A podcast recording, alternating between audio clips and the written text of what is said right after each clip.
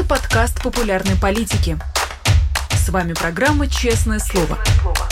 Здесь мы говорим о самом главном – 17 часов в Москве. Мы начинаем программу «Честное слово» на канале «Популярная политика».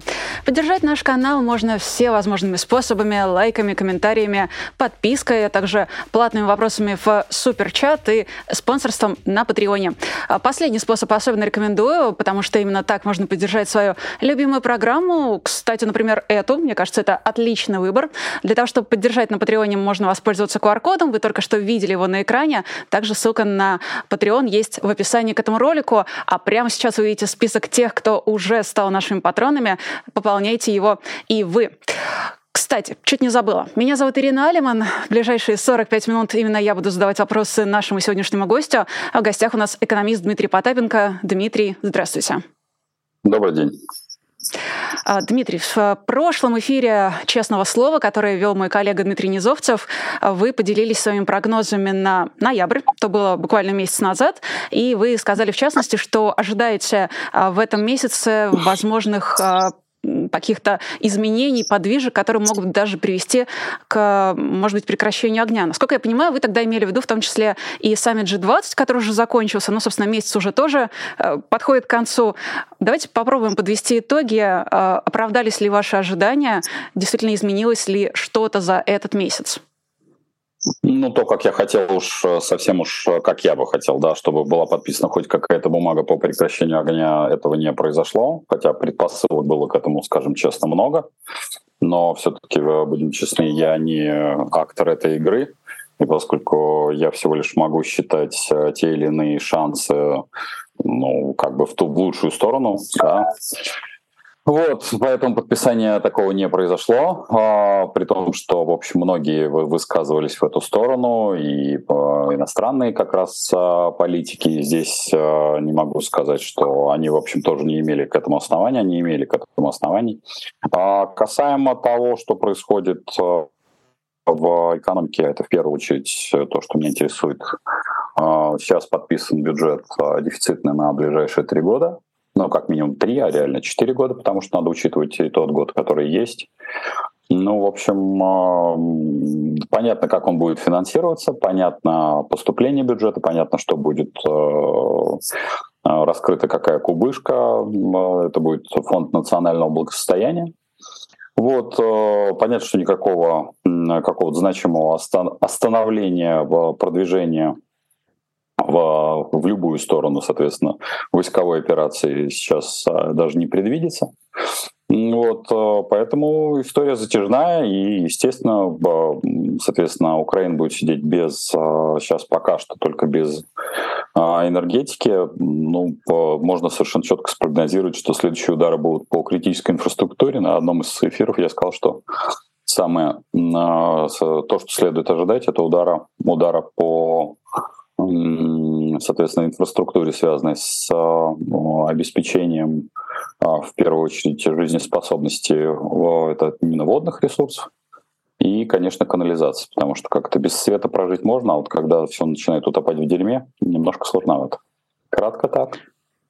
Э, то есть вы хотите сказать, что тех ударов, которые Путин уже нанес, их, в общем, недостаточно, и что будет еще? Ну, то есть вы предполагаете, что да. это возможно?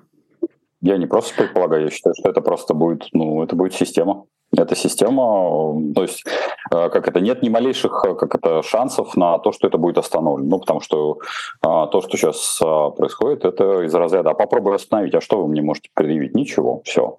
Как это, вооружение не поставляются, системы, как это, закрытие неба, ну, небо не закрывается в принципе, система противовоздушной обороны, ну, крайне незначительно. Поэтому поведение понятно. Можете, пожалуйста, обрисовать, как вы это видите? Э, то есть, когда вы говорите о возможных критических ударах по водной инфраструктуре, вы имеете в виду э, всевозможные, э, не знаю, ТЭ, ну, то есть ТЭЦ уже сейчас поражаются? Это дамбы, это, это различные дамбы, соответственно, это фекальные так называемые поля. Немногие задумываются, что, собственно, а, ключевой инфраструктура, в которой они живут, это не бетон. А это, в первую очередь, канализация, это электричество, водоснабжение. Когда нет электричества, да, безусловно, отключаются в том числе и фекальные насосы, но они встают на стол. Но когда у вас начинает, э, например, попадание происходит в те же фекальные поля, и эти выгребные поля начинают растекаться вокруг, то, соответственно, это создает э, и большую экологическую катастрофу. Поэтому у меня нет ни малейших сомнений, что, в общем, подобного рода удары будут э, происходить дальше. Ну, честно признаюсь, у меня тоже мало сомнений в том, что Владимир Путин хоть что-то остановит от э, любого варианта развития событий, ну, в данном случае такого в том числе. Но вы действительно считаете, что Запад, Европа, США никоим образом не будут этому препятствовать, не будут помогать Украине? То, как они, они помогают, они могут засунуть в задницу свою помощь, потому что это не помощь, это издевательство. Ну, потому что мы видим, мы уже, уже 300 раз это обсуждение, вот это вот, а сколько хаймерсов поставят? Ну, еще поставят. Ну, мы в мае обсуждали, что должно быть их 70, а сейчас? Ну, о чем? Ну, Поэтому вот это каждый раз одна и та же история, что в этом-то и проблема, что по, в, в, этом конфликте Россия субъектна, то бишь она сама может производить вооружение сама, и причем ей э, как-то Евросоюз весьма недурно оплачивает все это 200 миллиардов, а Украина э, не обладает собственным производством вооружений и вынуждена все время выпрашивать это. Поэтому вот, это, вот этот дисбаланс — это самая, самая большая, большая проблема. Подождите, но Россия все же не настолько субъектна, как, э, по крайней мере, на мой такой, знаете, обывательский поверхностный взгляд, создается впечатление, что Россия в условиях санкций, в условиях того, что у нее остановили, ну, то есть у нашей страны, да, остановились э, ряд производств просто ввиду отсутствия комплектующих, э, с учетом того, что, в принципе, какие-то э, вооружения вроде дронов поставляет только Иран, Россия все же не настолько субъектна, потому что ее вооружение конечное. При этом Украине помогает огромное количество западных стран, которых вооружение, конечно, тоже конечное, их просто больше, чем Иран. Ну, кратно больше. Несколько раз ну, больше. Не, дрон, не дронами едиными. А танк, танки Россия сама производит. Угу. И болванки для ракет производит совершенно сама. Так что дроны, как говорится, конечно, это был провал, провал задолго до. И пока что мы вот, так, когда мы говорим о множестве стран, если мы возьмем с вами табличку, а мы эту табличку регулярно с вами берем, кто все-таки основными являются поставщиками вооружений в ВСУ, это российская армия. Так что хочется сказать, что, может, там у них есть какое-то соглашение между собой, но потому что по количеству, по крайней мере, э, все как-то очень скучно. Не столько, сколько поставила Российская Федерация в вооруженные силы Украины, столько не поставила ни одна, как говорится, армия мира. Поэтому здесь так Но что... ровно столько же, простите, ровно столько же Россия и потеряла, сколько она поставила Украине. И они, в ну, общем, Россия... не появляются так из воздуха. Россия, Россия так на секундочку в 25 раз больше. Ну, я понимаю, что, еще раз, как бы это ни хотелось, Россия останется крупной, огромной державой, больше, чем Европейский Союз. Ну, к сожалению, это не как тут, это не вопрос э, в, в расставлении акцентов, потому что, к сожалению, я не занимаюсь пропагандизмом, я сейчас занимаюсь табличками Excel. Это свойство аналитика.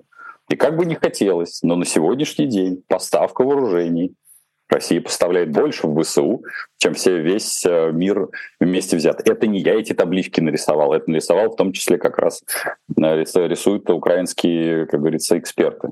Так что, значит, может еще поставлять, и будет еще поставлять, но и себе будет, и у себя не будет забывать. Это звучит, э, конечно, в некотором роде как будто бы разумно и логично. Не в смысле я оспариваю ваш тезис, а в смысле пытаюсь выстроить некоторую логическую цепочку. И если вы знаете не новости о том, что Россия расконсервирует всевозможное старое, э, старые танки там, времен Великой Отечественной. То есть это, знаете, то, что вы сейчас говорите, оно происходит не на фоне новостей о том, что Россия производит новое, а на фоне новостей о том, что она расконсервирует старое. Ну что? И, и ну, где здесь вот, военная мощь России? Это не про не мощь, важно количество. Вот количество давит, если расконсервируют старые танки, и это старые привозят. А если с той стороны ничего не привозят, то если у тебя вот здесь старый Т-34, а здесь у тебя пусто, или там берданка, или там 20 хаймерсов, на все это вот, вот все пространство, то мы поэтому и получается, что у нас э, с одной стороны э, вся Украина сидит без критической инфраструктуры, то есть свет включают по часам, а как это, заходишь в среднеарифметический э, супермаркет Российской Федерации, так там, знаете, в общем, очень, очень надо еще, в общем, как-то люди же вот обычные вещи сравнивают, там все хорошо. Ну, надо же быть, как это, вот брать картинки в одну, картинку в другую, и все. Какой-нибудь э, супермаркет какого-нибудь Новосибирска, он существенно богаче, чем супермаркет э, Киева. И это не вопрос пропагандизма, это просто две картинки рядом. Ведь вы задаете вопрос, на что рассчитывает условный Кремль? Кремль рассчитывает совершенно четко, у него есть расчет, что 200 миллиардов из Евросоюза будут приходить. Как приходили, так и будут приходить. Что с нефтегазовой иглы как э, два с лишним года как минимум Евросоюз не слезал, так и не будет слезать. Что потолок, как он имитировал, так он и будет имитировать. Что после шестого пакета это уже не пакет. И поэтому, если мы хотим, я подчеркиваю, если хотим, если мы хотим людям не мифологические надежды дать, вот именно мифологические, а показать им план, как говорится, развития событий и как в этом плане чего-то сделать, то точно не, не нужно заниматься тем, что рассказывать, что у России когда-то кончится вооружение. Россия слишком большая. У нее не кончатся ни деньги, ни еда, ни вооружение. Она еще может продолжать, э, как говорится, вот эту историю десятилетиями. И ничего не, не колокнется, ни бровь не повернется. И там вот то же самое, когда разговоры были задолго до этого события, что Херсон вот остается, и вот тогда что-то произойдет. Я сразу, все эксперты говорили, что надо, произойдет серьезный перелом. Я сказал, что даже, даже, даже бровь ни у кого не шелохнется, если будет Херсон оставлен. Даже если с Крымом что-то произойдет, даже, не, даже волосок не, не колыхнется. Вот до тех пор, пока люди не будут четко вырабатывать планы, они так и будут, что называется, вот, получать, вот, соответственно, каждый раз держаться на морально-волевых. Морально-волевые, к сожалению, кончаются, всегда кончаются. Надо людям давать реальный план, что делать. А делать нужно совершенно конкретно. В Бундесвер спрашивают, Бундесвер вообще что-то умеет делать. Потому что я с самого первого дня говорю, что европейские политики — это сопляжуй. Что НАТО и ЕС — это абсолютно бездарно созданная организация, а НАТО должно быть разогнано. Потому что никакой безопасности оно не предоставляет в принципе, как класс. Я понимаю, что, к сожалению, украинским политикам они вынуждены смягчать тональность. Мне, слава богу, этого не надо делать. Вот и все. Ага. И мне хочется все-таки, знаете, прежде чем мы перейдем к таким более приземленным вещам, вроде того, что происходит в розничной торговле, что происходит с людьми на земле, и э, к вопросу такому вечному, что делать, мне хочется еще все-таки отойти немножечко назад и э, несколько парировать ваши замечания о том, что Россия большая. Ну, то есть, да, широка страна наша родная, но, знаете, количество не всегда конвертируется в качество. И говоря о том, что э, в России много вооружения, это не значит, значит, что мы говорим, что его много качественного. Как раз-таки, насколько я вижу по военным сводкам, зачастую его много, э, как много, знаете, металлолома. Ну, то есть оно не настолько качественное, как зарубежные аналоги. И то же самое касается, на самом деле, как мне кажется, вы, безусловно, меня поправите, если я ошибаюсь. И то же самое, как мне кажется, касается и человеческого капитала, потому что огромное количество людей либо уехали, либо э, сотрудники всевозможных и специалисты, и даже эксперты в различных отраслях, они э, оказались оказались мобилизованные, где погибли. Ну, то есть Россия остается по-прежнему очень большой страной, это факт, но она теряет в качестве, и в качестве производства, а, в качестве составляющих, комплектующих, в человеческом капитале, во всем. Мне кажется, что э, бороться количеством это как будто да. Относительно чего? Ну, давайте так, вот давайте пофантазируем. Относительно это, России это, до войны. Относительно России до войны можно много чего предположить. Но даже если пофантазировать, Россия еще провалится. У нее слишком высокий уровень относительно людей, сидящих в подвалах без света. Вот относительность должна быть именно только такая. Да, Россия потеряла много, но этой относительности никто никогда в жизни не узнает. Да, она, конечно, могла заработать 2%, но это я как экономист могу сказать. 2-3% плюс, а сейчас она имеет 4 минус. Но это рассуждение интеллигентствующей твари вроде меня. Обычный, как говорится, житель глубинной России ничего не почувствовал за эти 9 месяцев. А другие жители Украины сидят без света, И более там без света, без еды, без, вот, без ничего. И вот если брать вот эти относительности, да, человеческий капитал уехал. Даже если нас, вот меня лично, все 25 миллионов, которые потенциально подлежат мобилизации, просто физически исчезнут, их уничтожат ВСУ, включая вашего сегодняшнего собеседника, для России это не будет не значить ничего. Точка. В России было 145 миллионов, минус 25 останется 120 миллионов. 120 миллионов останется на территории России. Вот для наших чиновничеств вот такая отличная страна. Меньше народа, больше кислорода. От того, что она чего-то там потеряла технологически, ну, станет она придатком Укра... это, Китая. Она станет придатком Китая с теми же ресурсами. Китай просто будет ее по-другому использовать. Три страны будут ее использовать. Там, Турция, Китай, а, соответственно, Индия. Да, это может быть морально кому-то будет э, неудачно. Но в целом для глубинного народа ему что воля, что не воля. Ему будет чиновник, соответственно, с китайской фамилией или чиновник с российской фамилией. Ему абсолютно все равно. Он с государством все время обходил, играл в другую игру. И надо вот этими большими трендами как-то вот понимать и мыслить. И это к вопросу о том, что, что предъявлять условным европейским политикам. Потому что они ведут себя исключительно, говорю, из разряда либо шаг сдохнет, либо падишах сдохнет. И с Россией они замечательно взаимодействуют. Только через третьи страны. Великолепно взаимодействуют. Они взаимодействуют больше, чем с Украиной. Кратно больше. Я еще раз повторюсь, 200 миллиардов и 5 миллиардов, которые они отдают на а, взаимодействие с Украиной. Почувствуйте разницу. 40 раз. Поэтому ну, я вот да, Россия, Россия опускается, да, ну да, будет технологическая деградация. Но по сравнению с разрушенными, полностью снесенными городами, у которых, э, что называется, не на точке ноль, а на минус 100, ну, я не думаю, что кого-то будет сильно радовать, что, вы знаете, там в России из, там, не знаю, из 50 э, наименований товаров, 50 тысяч наименований товаров осталось там 25-30. Они стали проще, примитивнее. Или телефоны стали примитивнее. Кого это вот сейчас сидящих в каком-нибудь бункере порадует? Мне кажется, что тем, кто в бункере, будет э, у них несколько другая, другое отношение, больше злобы, но совершенно в другую сторону. Поэтому сейчас наше рассуждение, мне кажется, вот для жителей бункера, для сидельцев в бункере как-то ну, выглядит э, крайне непрезентативно, я бы сказал, бы так мягко выскажусь.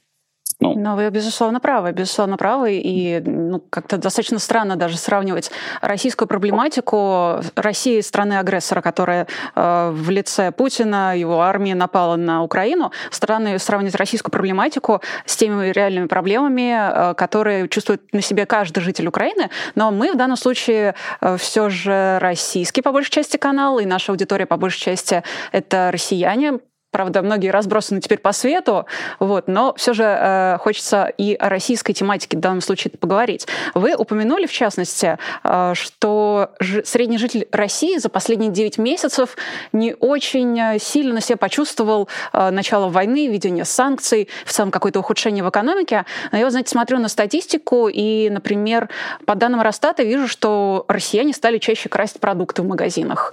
Э, сейчас число арестованных и оштрафованных за такие мелкие кражи выросло на 17%. Э, при этом, по данным того же Росстата, каждый восьмой россиянин живет за чертой бедности. Я не говорю, что это случилось за последние 9 месяцев, по крайней мере, черта бедности явно была преодолена многими из них гораздо раньше, но кажется, что война — это тот случай, когда бедные стали еще беднее. Разве нет? Процент. Вот этот процент у нас э, падение доходов населения 10 лет. 10 лет. Это не с войной связано. Там вся и проблема, что с войной это напрямую не связано. Потому что Россия феодальное государство, в котором есть бюджет. Это связано с системой перераспределения бюджетов. Это не означает, что в бюджете, я же это многократно говорю, что война для бюджета стоит копейки. Реальные копейки, просто ни о чем. Просто вот грязь. И вот, соответственно, расконсервация старых военных запасов — это про то, что, собственно говоря, надо их ну, слить. И это не означает, что их нужно поменять на что-то новое, абсолютно ни, ни при каких обстоятельствах. Это неверная логика. Это означает, что их просто не надо заполнять. Надо слить туда вот это весь, все это барахло, чтобы оно там, а, как говорится, уничтожено было. А то, что россияне 10 лет теряют э, доходы, они их и теряли. Это просто система распределения. Мне меньше сейчас направляется денег, никак не связано, подчеркиваю, с войной, а просто на, на свои нужды. Ведь э, сейчас самый и, интенсивный, соответственно, как раз раздел это э, как раз пропаганда. Это можно, соответственно, сейчас можно любые же шапкозакидательские проекты делать. Импортозамещение так называемые делать. А люди, люди должны, как это... Чем хорошо, что люди э, стали нищими?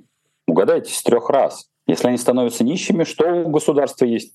Есть служба по контракту.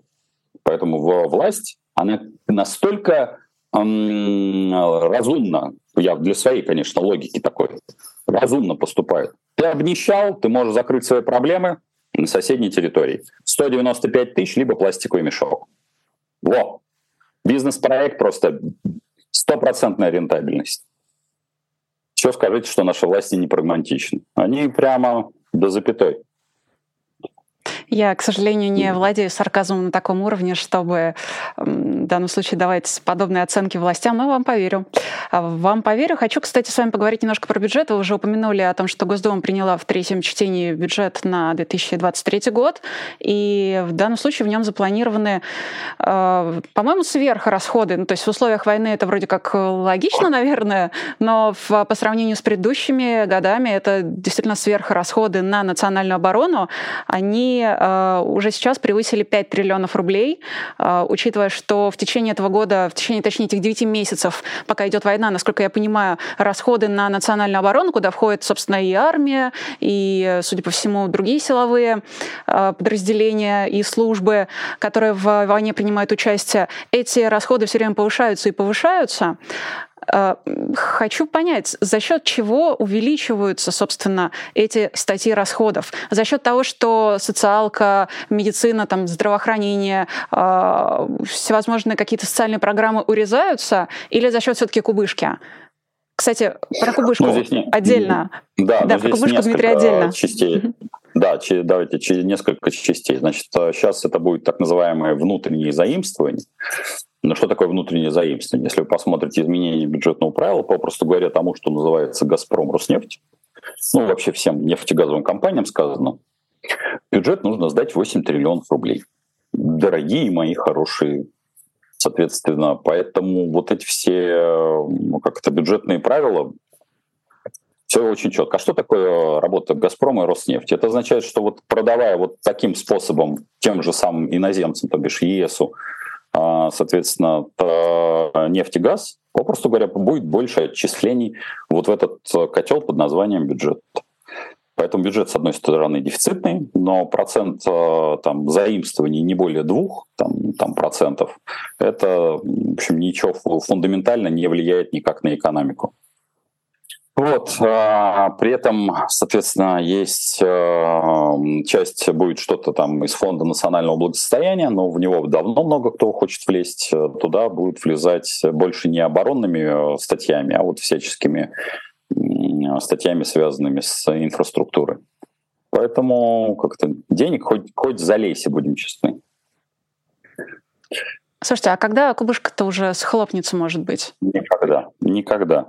Это, вот, это вот ошибочный подход, э, что у расчетов э, там, европейцев э, или там ну, где-то на территории Украины что кубышка схлопнется, и вот когда-то оно произойдет. Я это уже вот 9 месяцев вот слышу, я понимаю, что очень хочется лучше выводить в эфир экспертов, которые говорят, вот еще чуть-чуть, и вот, вот, сан... вот еще чуть-чуть, вот еще чуть-чуть, и вот санкции начнут действовать. Я говорю, после восьмого, после шестого пакета все пакеты с пакетами. Одни наши чиновники придумали в России, в которой все хорошо, еврочиновники, и к ним присоединились украинские чиновники, в которых все в Украине, все в России все плохо. Ни то, ни другое не соответствует действительности. Деградационные опускания полочками, которые происходят в России, оно происходит полочками, оно не будет происходить вот так вот. И это, соответственно, не приведет к остановке тому, что называется в России своего, ни при каких обстоятельствах. И смена Владимира Путина не приведет к, к остановке своего, как бы кому-то не хотелось, потому что Путина страной управляет коллективный Путин. Поэтому, ну вот ну, вот, мы вот, я говорю, вот каждый раз, я говорю, девятый месяц бегаем по, по одному и тому же кругу, все хотят услышать, ну, ну, ну вот еще чуть-чуть, и вот, вот сейчас вот Херсон, и вот тогда-то и точно Путин побежит в стрингах. Я говорю, не побежит.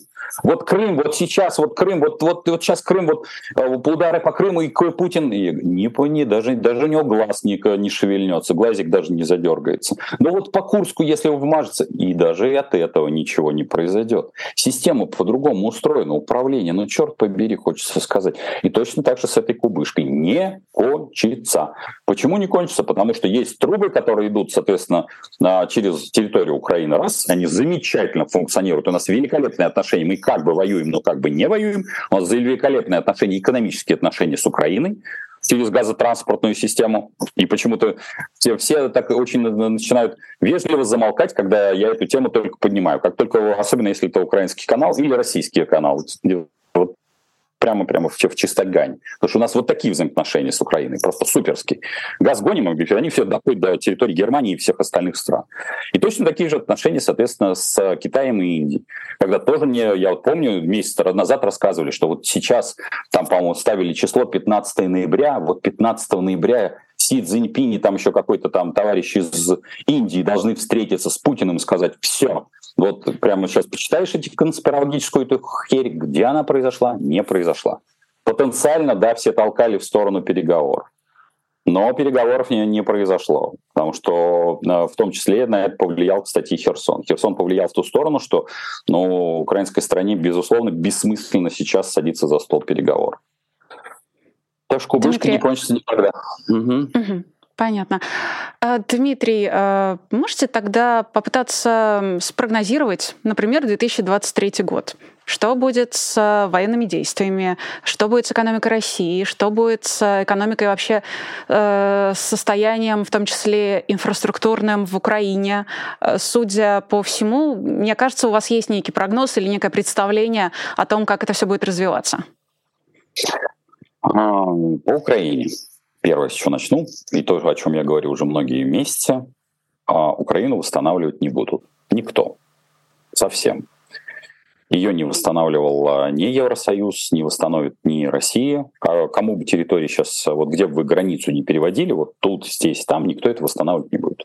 Потому что общий ущерб Украины очень-очень давно, на мой взгляд, по моим расчетам, перевалил за 1 триллион долларов. Таких сумм ни у кого нет, не было и не будет. Касаемо так называемых репараций. Они будут приниматься, этот э, законопроект будет очень долго торпедироваться по причине того, что он не выгоден в первую очередь тем странам, которые регулярно осуществляют военные действия, а именно Турция, Индия, Китай, а, ну и ну понятно, Россия само собой тут даже не обсуждается, поэтому, потому что закон не бывает по, по отношению какой-то одной страны, он бывает в целом ретроспективно от э, репарации по пострадавшей стране. Соответственно, если вдруг ни с того ни с сего будет признана Украина э, пострадавшей, то тогда Сирия тоже, тут же возникнет, скажет, вот мы от Турции пострадали, будьте любезны, нам тоже за, заарестуйте у них какие-то средства и будьте любезны нам выплатить. Ну, а Азербайджан, Армения, то же самое, этот конфликт естественно, будет э, рассматриваться в рамках этого же закона. А, конфликт будет продолжаться, он будет очень вяло текущим. А, деградационная история с, и в том числе и с нефтегазовым сектором, она будет в России развиваться. Россия будет добывать меньше, менее качественно топлива. А, соответственно, бюджет будет проседать в целом, ну, я не могу не согласиться, что он будет проседать там на 3 триллиона, я думаю, что он и будет и не будет э, изменяться и в дальнейшем. То есть он будет э, также держаться где-нибудь в районе деградационно 2-3 триллиона в год.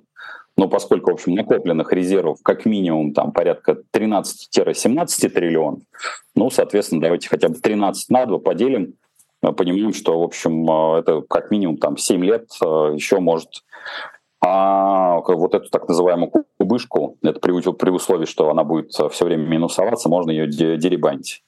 Евросоюз, э, мне кажется, что будет вести себя так же, как он и вел себя до этого, как дерьмо в проруби, что называется, и, и, и вашим, и нашим, мы поем, и пляшем. Поэтому, к сожалению, этот э, конфликт будет длиться до э, смены в России власти. В момент смены, которая, возможно, произойдет там, в районе там, 3-5 лет ближайших, да, может быть приостановлен этот конфликт или он может быть затабанен, Сколько за это время потеряет, соответственно, Украина, я, честно, могу, не могу даже себе предположить, потому что людские потери и для Украины, ну, понятно, что они просто из-за того, что нация меньше, там 35 миллионов, и потери, условно говоря, как с одной стороны, если сейчас каждая из сторон, естественно, увеличивает потери другой стороны, преуменьшает свои, но даже если по потере, условно говоря, там каждая из сторон говорит, что там по 100 тысяч, 100 тысяч от 35 миллионов и 100 тысяч от 100, 100 там, 45 миллионов. Это, в общем, разный процент. Поэтому это всерьез и надолго.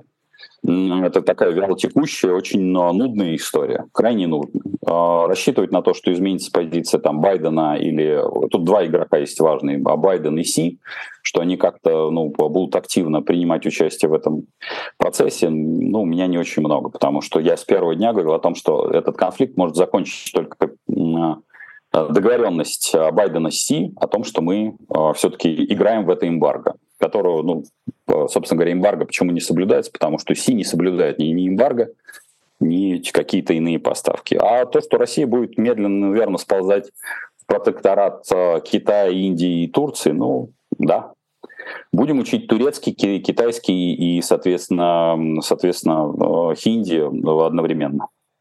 Ну, это если останется кому преподавать. А я правильно понимаю, что вы отводите э, вот этом войне России против Украины еще, в принципе, 3-5 лет? Потому что у меня сложилось впечатление, что, возможно, смену власти с Россией вы как-то увязываете с этим военным конфликтом.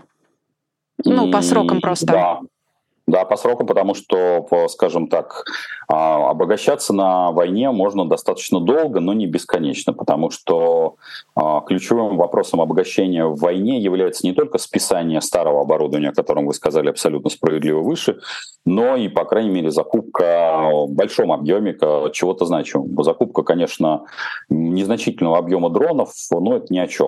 Ну, то бишь на, на этом как-то миллиарды не заработаешь.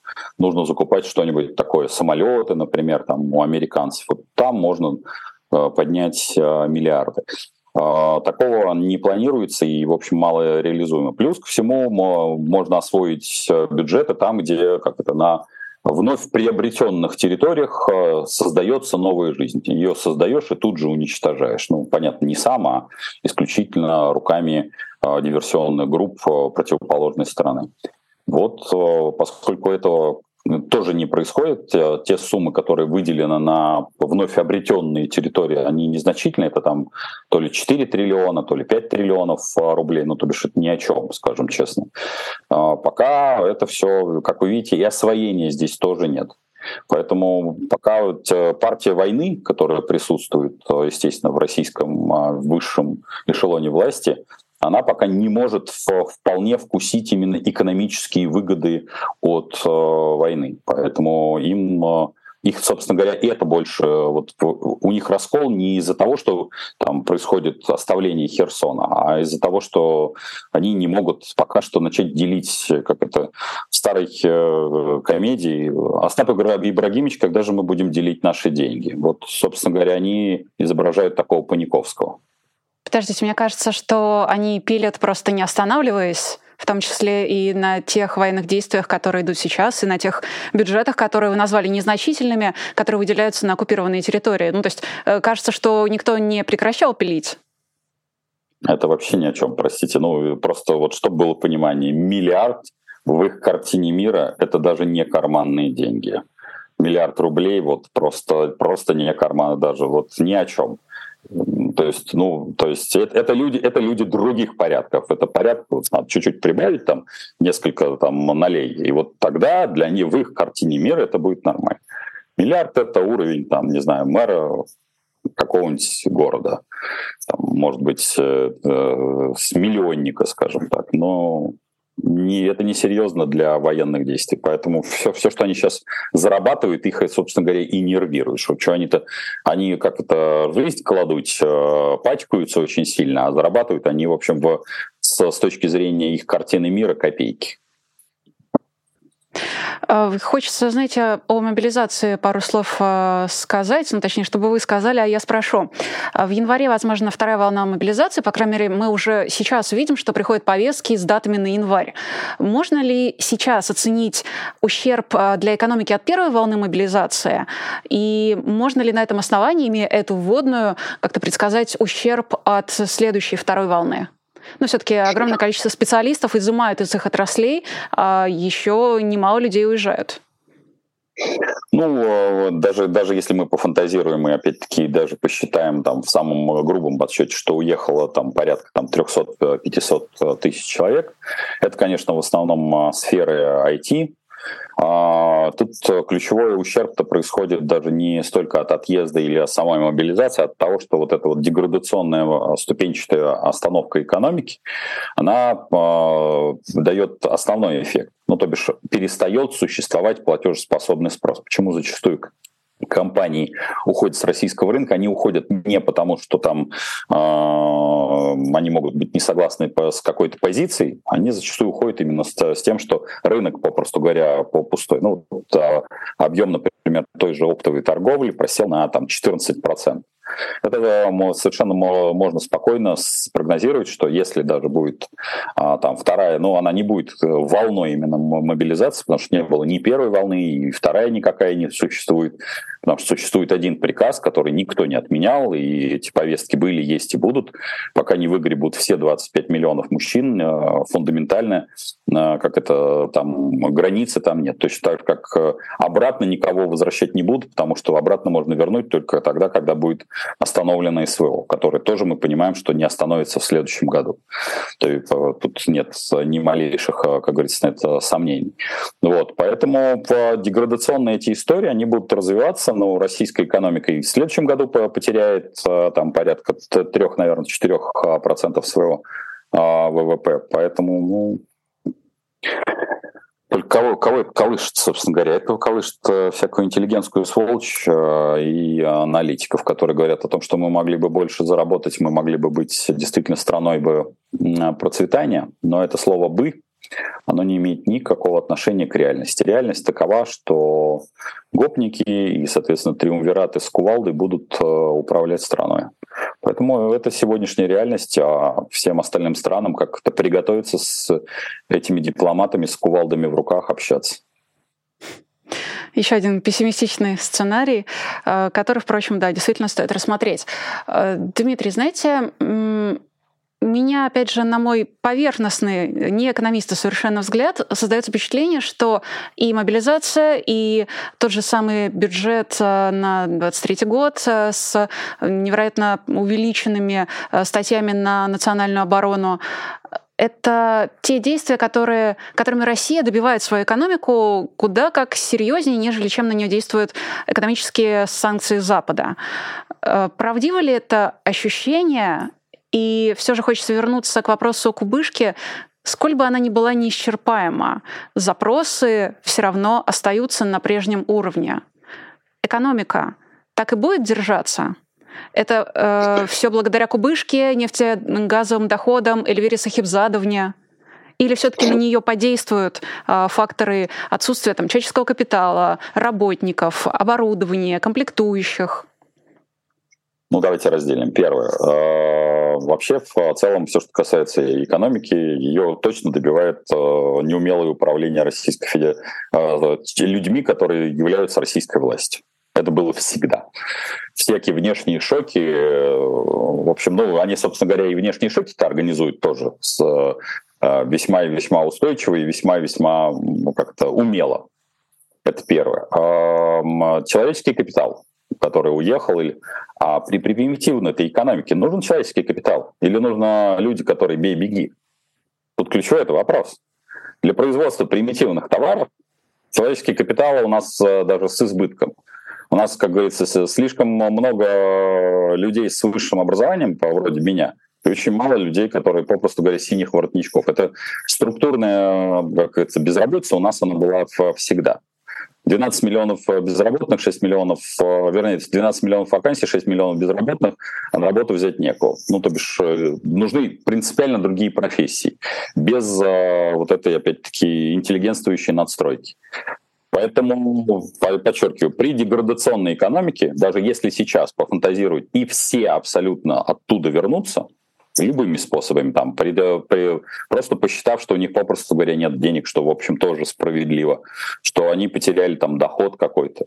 Им, в общем, сейчас трудоустроиться особо некуда, потому что их места не просто так сокра... закрылись, они сократились полностью, потому что, попросту говоря, нет э, сейчас э, того объема продаж ну, все, что касается, например, энергетики, металлургии, я могу сказать, что сокращения в следующем году как зарплат, так и людей уже будут. То есть они не, они не в будущем, они уже сейчас абсолютно четко заложены в бюджеты, потому что столько людей не нужно.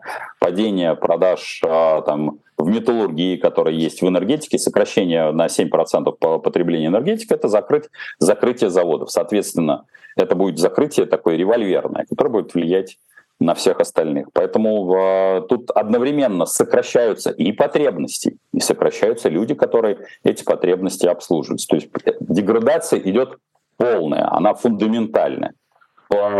Прелесть э, деградации в этой части, именно прелесть, как говорится, это как Дейл Карнеги написал, э, соответственно, книги, соответственно, о том, как заводить друзей. Вот здесь вот радость, радость одиночества и радость вшивости. В том, что ты, как говорится, чешешься и все время хочется. Вот э, прелесть деградации в том, что когда ты деградируешь, ты, в общем, э, не понимаешь это. У тебя, в принципе, для тебя все хорошо. Ты приучаешься к простым, э, как говорится, механизмам принятия решений. Ну, то все. Ну что ж, Дмитрий, у нас остается буквально пять минут, и есть некоторое количество вопросов от наших зрителей, которые не могу не зачитать, а, просто потому что мы обещали это сделать. У нас есть сообщение от пользователя из нашего Инстаграма. Мы сегодня просили задавать вам вопросы. И есть вот такой вопрос. Что делать с накоплениями? Снять со счета и спрятать под матрас? Да, конечно, безусловно. Ну, то бишь, если у вас есть такая возможность снять, перевести в доллар и понимать, что банковская система перестала существовать. Ну, мы же с вами взрослые ребята. Я понимаю, что очень всем, наверное, хочется ходить с, с, с надписью «Виза», но, например, совсем недавно я посетил наш любимый Сбербанк и, в общем, позакрывал все карточки с надписью «Виза», «Мастер» и все остальное. Причем моя позиция совершенно открытая, потому что никакого смысла носить э, ну, карточку с этим логотипом нет. Ну да. А если у вас есть возможность, снять и в кэш. А то есть вы, в принципе, советуете выходить в кэш? Давным-давно. В любом случае. Потому что ну, я вам открою тайну, что во время военных действий, какие, где бы они ни происходили, по странным стечениям обстоятельств штука под названием недвижимость, и даже страшно скажу, кэш ничего не стоит. Просто проконсультируйтесь с теми людьми, которые были в зоне бои, боевых действий. А поскольку я, видимо, аудитория, которая задает вопросы, достаточно молодая, ну вот пусть они там по -по пообщаются с теми, кто были, например, там в зоне э, контртеррористической операции, например, в Чечне. Стоит ли там, например, доллар что-нибудь? Или да, долларами там занимаются, соответственно, фальшимонетчики, которые просто производили, производили. Или те, кто побывали в Э, проводя, соответственно, помощь братскому народу Афганистана. Вот э, обычно это поколение вот моего и чуть старше. Поэтому стоят ли деньги, недвижимость, машины, бриллианты в момент э, контртеррористической операции, рекомендую уточнить. Ничего не стоит, как и недвижимость. А то некоторые ошибочно думают, что они миллионеры. Э, простите, я для себя, для себя уточню, как наивная чукотская барышня. А вы говорите, что лучше всего выводить в кэш и хранить в долларах. В то же самое время говорите, что доллар ничего не стоит. А в момент боевых, где логика? Момент, логика очень простая. В момент боевых действий ничего не стоит. Если вы остаетесь в зоне боевых действий, то самое ценное у вас, как это, как в, в песне Любе. Патроны, водка, и спички в цене. Все остальное не стоит ничего. Потому что ваша жизнь не стоит даже тех 9 грамм, которые прилетают вам в голову.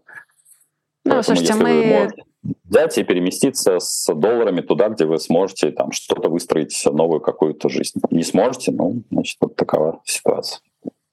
Ну, я сейчас наблюдаю за тем, как проходит в России мобилизация, и что обмундирование снаряжения приходится покупать за свой счет.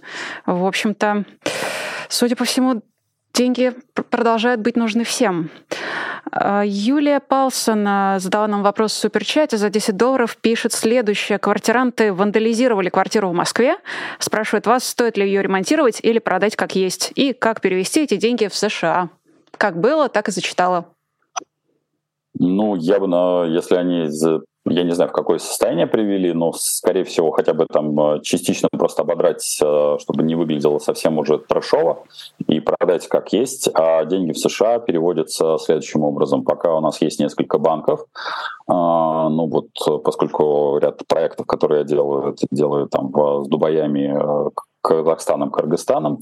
А, Райфайзен банк работает с Халык банком, то бишь выводятся деньги из Райфа в Халык, там а, обналичиваются, ну, если вы там можете перемещаться, можете долететь до Казахстана и спокойно долететь до Соединенных Штатов.